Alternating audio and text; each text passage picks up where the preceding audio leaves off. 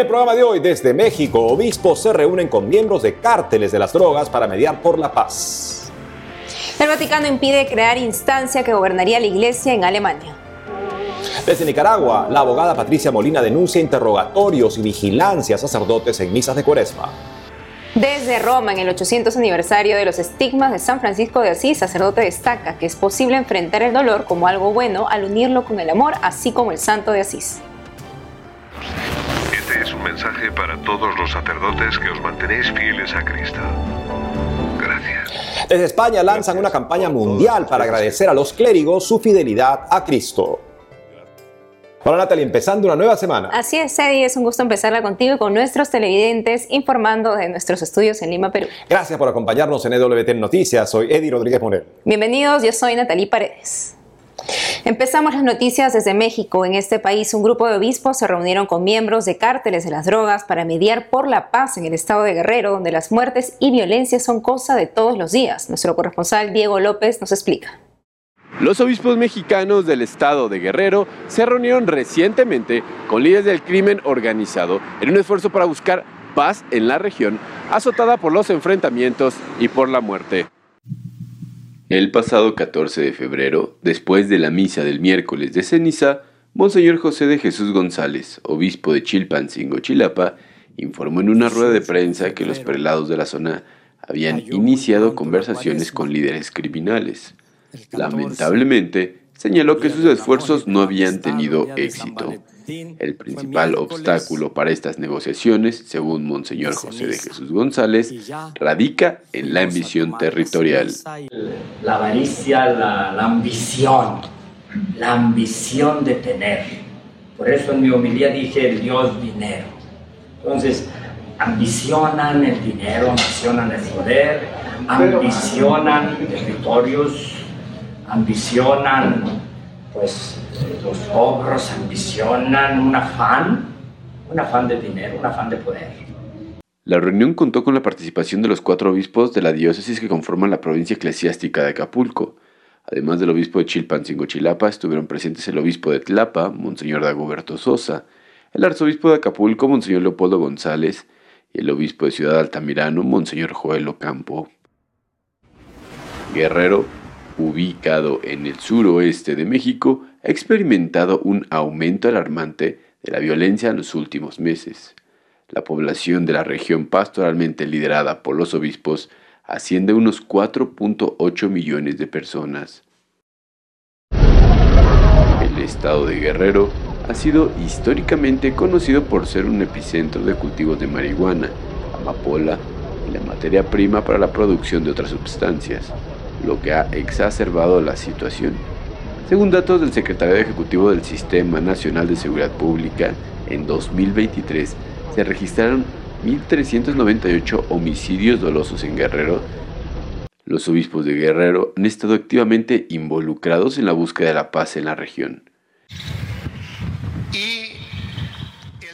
El obispo emérito de Chilpancingo Chilapa, Monseñor Salvador Rangel, ha mantenido reuniones con líderes de narcotraficantes en años anteriores cuando fue titular, instando al respeto por la vida, especialmente de los sacerdotes y religiosas que sirven en la zona.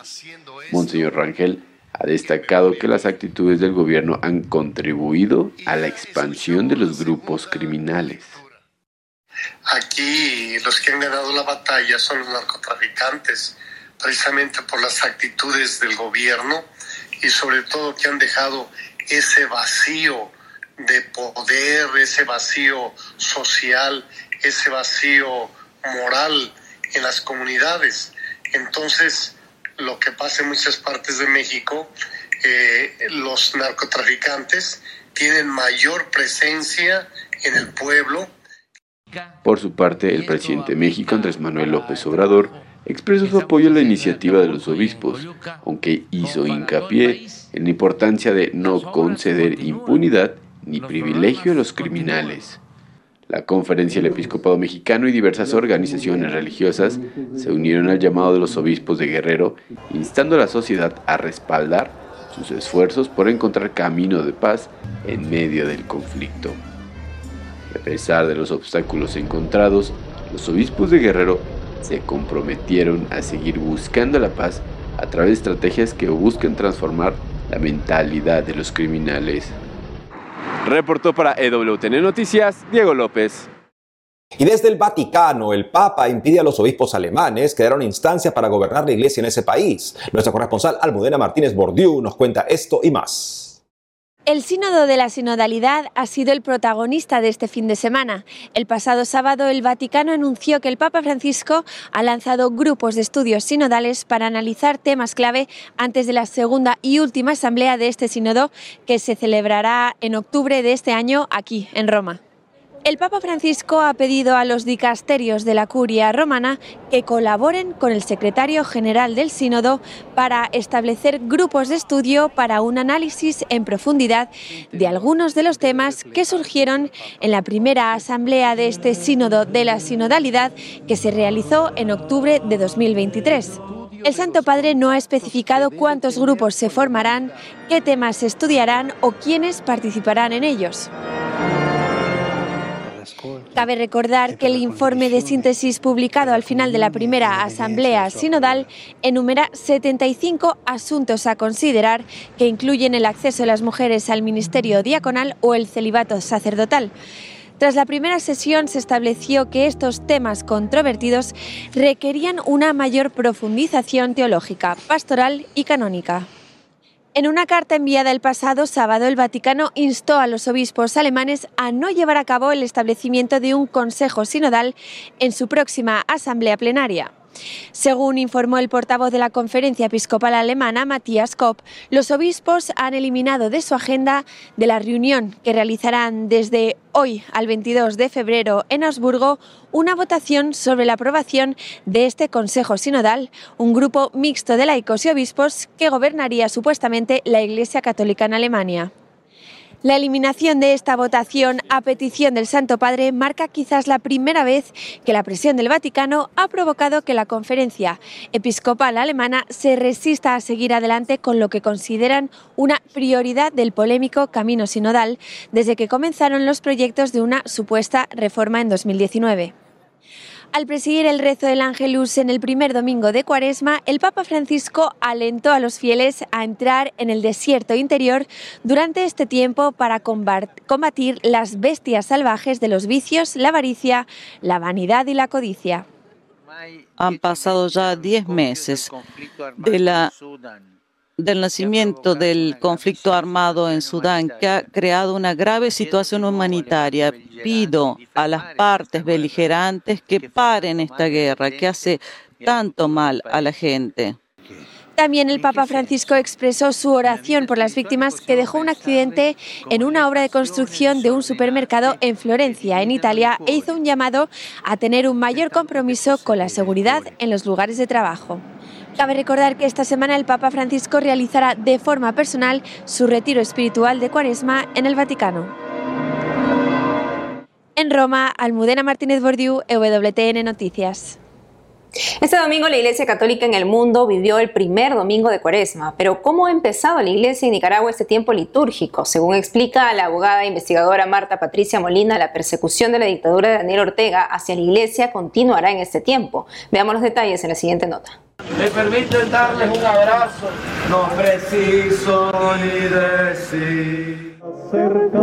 14 de febrero inicia la cuaresma con miércoles de ceniza en el mundo. En Managua, el cardenal Leopoldo Brenes imparte las cenizas en la Catedral Metropolitana de Managua. Al mismo tiempo, en otros 153 municipios de Nicaragua acudieron a los templos para empezar el camino de preparación espiritual para el Triduo Pascual, según 100% Noticias. Sin embargo, al día siguiente, viernes 16, Marta Molina, abogada y autora del informe Nicaragua, una iglesia perseguida, denunció en sus redes sociales que en Nicaragua más de 400 vía crucis o el camino de la cruz no realizarán su recorrido habitual. Cito hechos. Algunas diócesis recibieron un permiso a medias de parte de las autoridades sandinistas para que las procesiones salgan únicamente en la manzana de su templo, no más allá. La mayoría de los sacerdotes fueron visitados por policías y secretarios políticos sandinistas para informarles que ellos no tenían autorizado salir de los templos, aunque algunas de sus diócesis sí.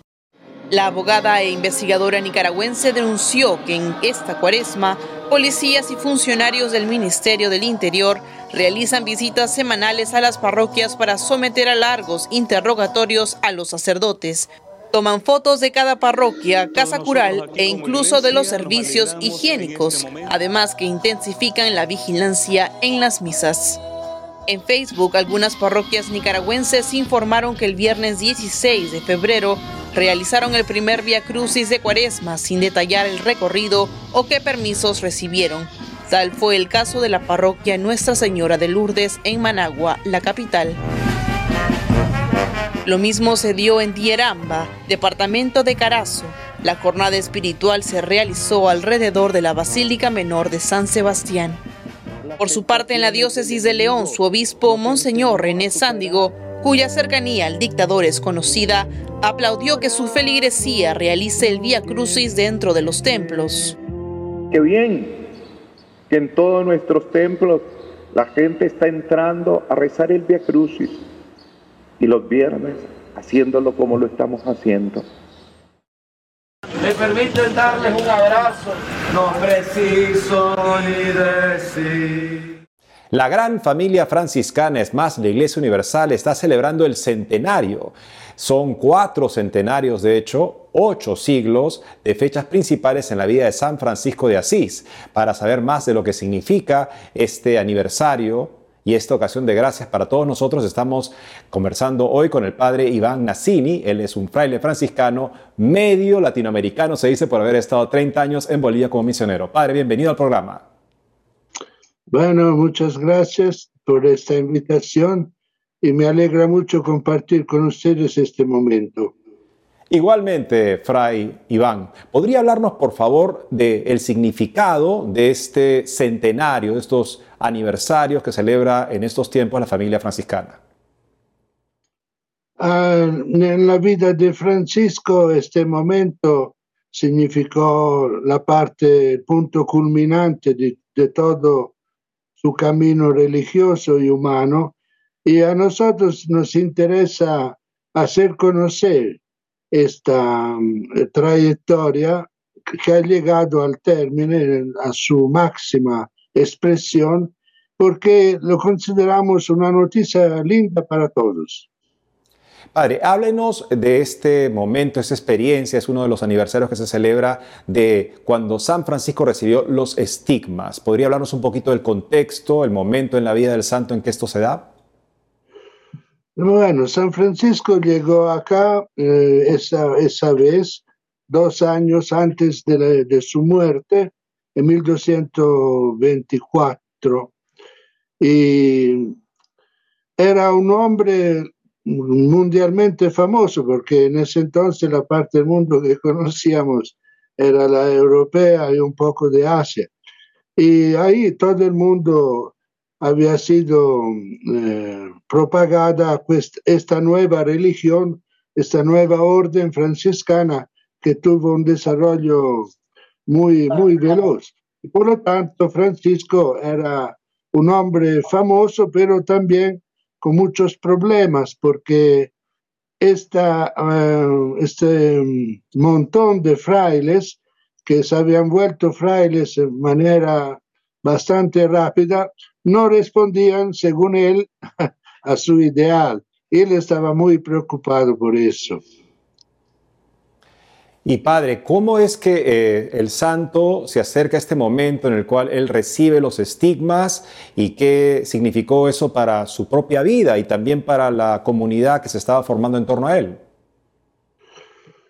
Bueno, eh, para él esta fue una etapa dolorosa de su vida porque también no sabía qué decisiones tomar frente a un grupo de frailes que querían unos cambios muy fuertes.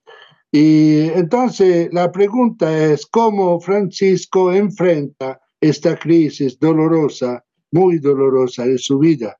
Él se siente como rechazado por sus mismos eh, hijos y esta creo que para cualquier padre debe ser la experiencia más triste de la vida, ¿no? Entonces, el problema de las estimas es propio este, ver cómo Francisco ha enfrentado el dolor. Y esta es una cosa que interesa a todos, porque todos tenemos tarde o temprano que enfrentarnos con el dolor. Padre, ¿cuál es el, el fruto que se espera para la familia franciscana, para la Iglesia Universal de este aniversario, este, este centenario? Eh, bueno, el fruto se espera es que esta, esta noticia sea aceptada por muchas personas, especialmente por los que sufren.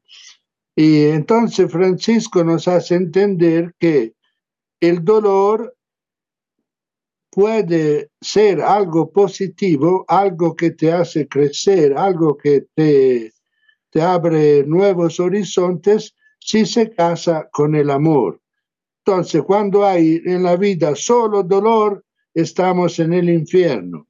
Pero si este dolor es casado, está casado con el amor, encuentra su razón de ser en el amor, entonces se vuelve algo sagrado, algo lindo, algo hermoso.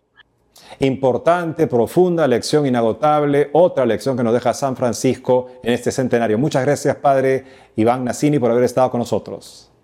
Bueno, les deseo yo también a ustedes que San Francisco esté siempre delante de nosotros para ayudarnos a encontrar el camino bueno. Hacemos una pausa y al volver, en 2023 sacerdotes, religiosas y laicos entregaron su vida mientras cumplían su trabajo por la gente en nombre de Dios. ¿Quiénes son? Le presentamos un detallado reporte. Además, Este es un mensaje para todos los sacerdotes que os mantenéis fieles a Cristo.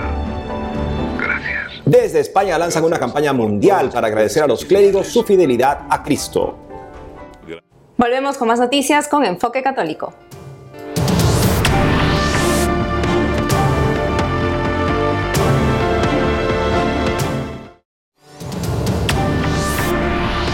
Y ahora le contamos que un conocido obispo español con miles de seguidores en redes sociales inaugura en esta cuaresma una nueva cuenta en las redes. Agradecemos la presencia de Monseñor José Ignacio Munilla, obispo de Orihuela, Alicante, en España. Bienvenido a EWTN Noticias. Un saludo al noticiario de EWTN y mi gratitud por ese servicio que hacéis, del cual nos servimos tantos en lugares tan diversos. Lleva años evangelizando en Facebook, Twitter, YouTube. Hace poco ha estrenado canal en Twitch, el territorio de los streamers, con motivo de la feria Lux Mundi. Este miércoles de ceniza inaugura su canal en TikTok, donde parece que todo es frenesí y sobreestimulación. ¿Qué va a aportar a esta red social? Ay de mí si no evangelizare, dice San Pablo. Solo quiero evangelizar. Dice San Pablo que a tiempo y a destiempo. Aquí en España tenemos una expresión que solemos utilizar por tierra, mar y aire, es decir, que no queremos que haya nadie que se quede privado del Evangelio. Soy consciente de que en TikTok pues hay una comunidad joven muy exclusiva que a veces no está presente en otros en otras redes sociales a las cuales a la cual también queremos hacer llegar la palabra, la novedad del Evangelio con un lenguaje directo y fresco pues, que quizás es necesario especialmente utilizar en una red de este estilo. Monseñor, ¿cómo surfear la ola de las redes sociales? ¿Cómo mitigar eh, el contagio, posible contagio de mundanidad en un ambiente donde las formas y las palabras no siempre son las más acordes a la dignidad humana? Yo creo que el único medio de no caer en la mundanidad es vivir en la presencia de Dios, tener conciencia de, que todo aquello que hacemos no tiene valor, sino en la medida que en la presencia de Dios tiene peso. Eso nos libera de la vanidad de este mundo. Y también creo que es muy importante amar, amar a las personas a las que nos dirigimos, rezar por ellas, pedir a Dios la gracia de que la novedad del Evangelio llegue a sus corazones y les transformen. Antes de hablar a los hombres o a los jóvenes de Dios, primero es necesario hablar a Dios de los jóvenes. y orar profundamente e intensamente por ellos.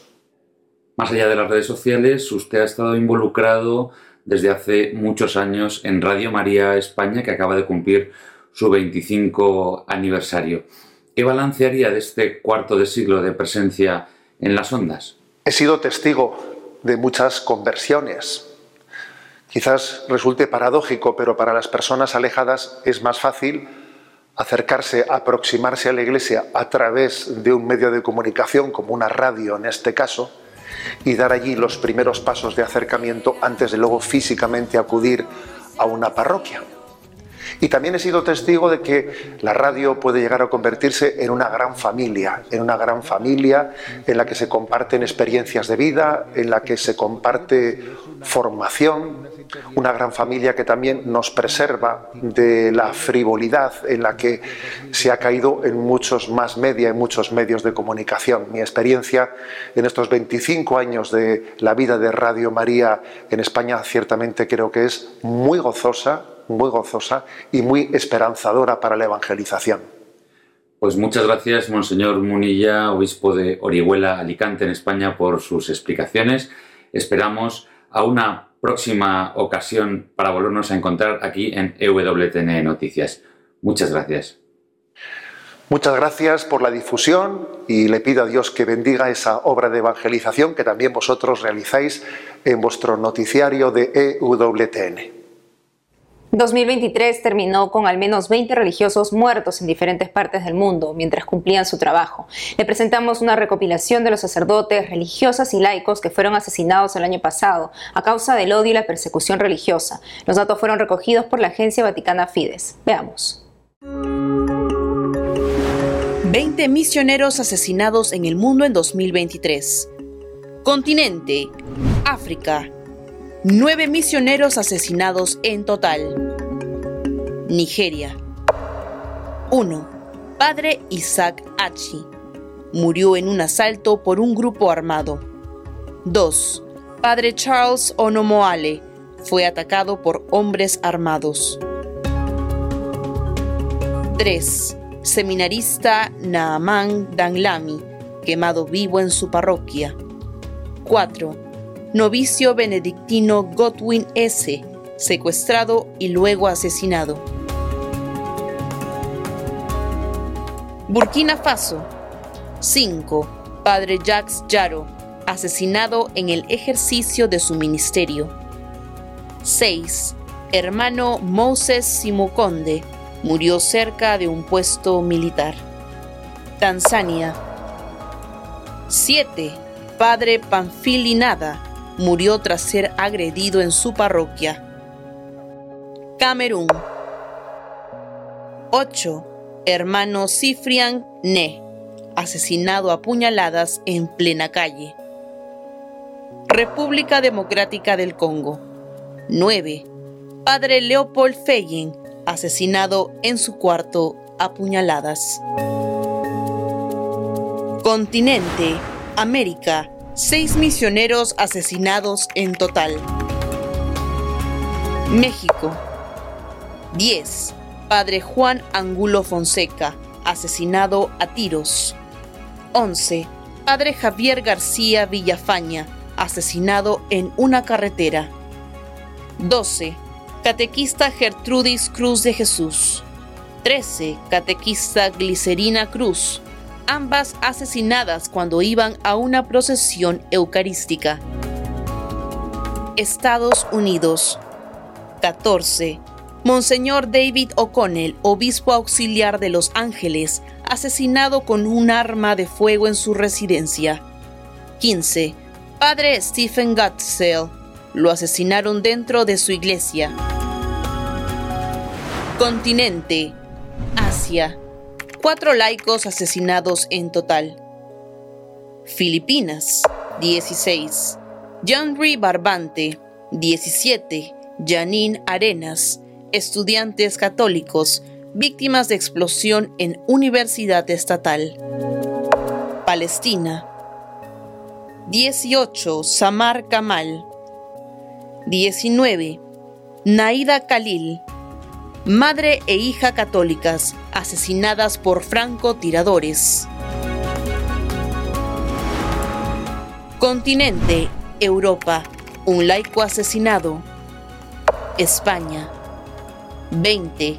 Diego Valencia, laico, era sacristán de su parroquia, lo mataron con un machete. 20 misioneros asesinados en el mundo en 2023. A tono con el reporte que acabamos de ver, nos despedimos viendo Gracias Sacerdotes, la nueva campaña de la Asociación de Propagandistas de España. Con ella celebramos el trabajo de los más de 15.600 sacerdotes españoles y miles de presbíteros en el mundo. Hasta mañana.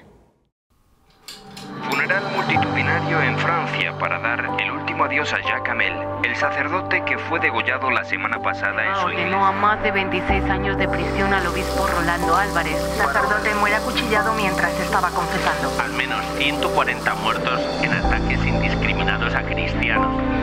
En esta iglesia católica nigeriana, la celebración de Pentecostés ha terminado con al menos medio centenar de muertos.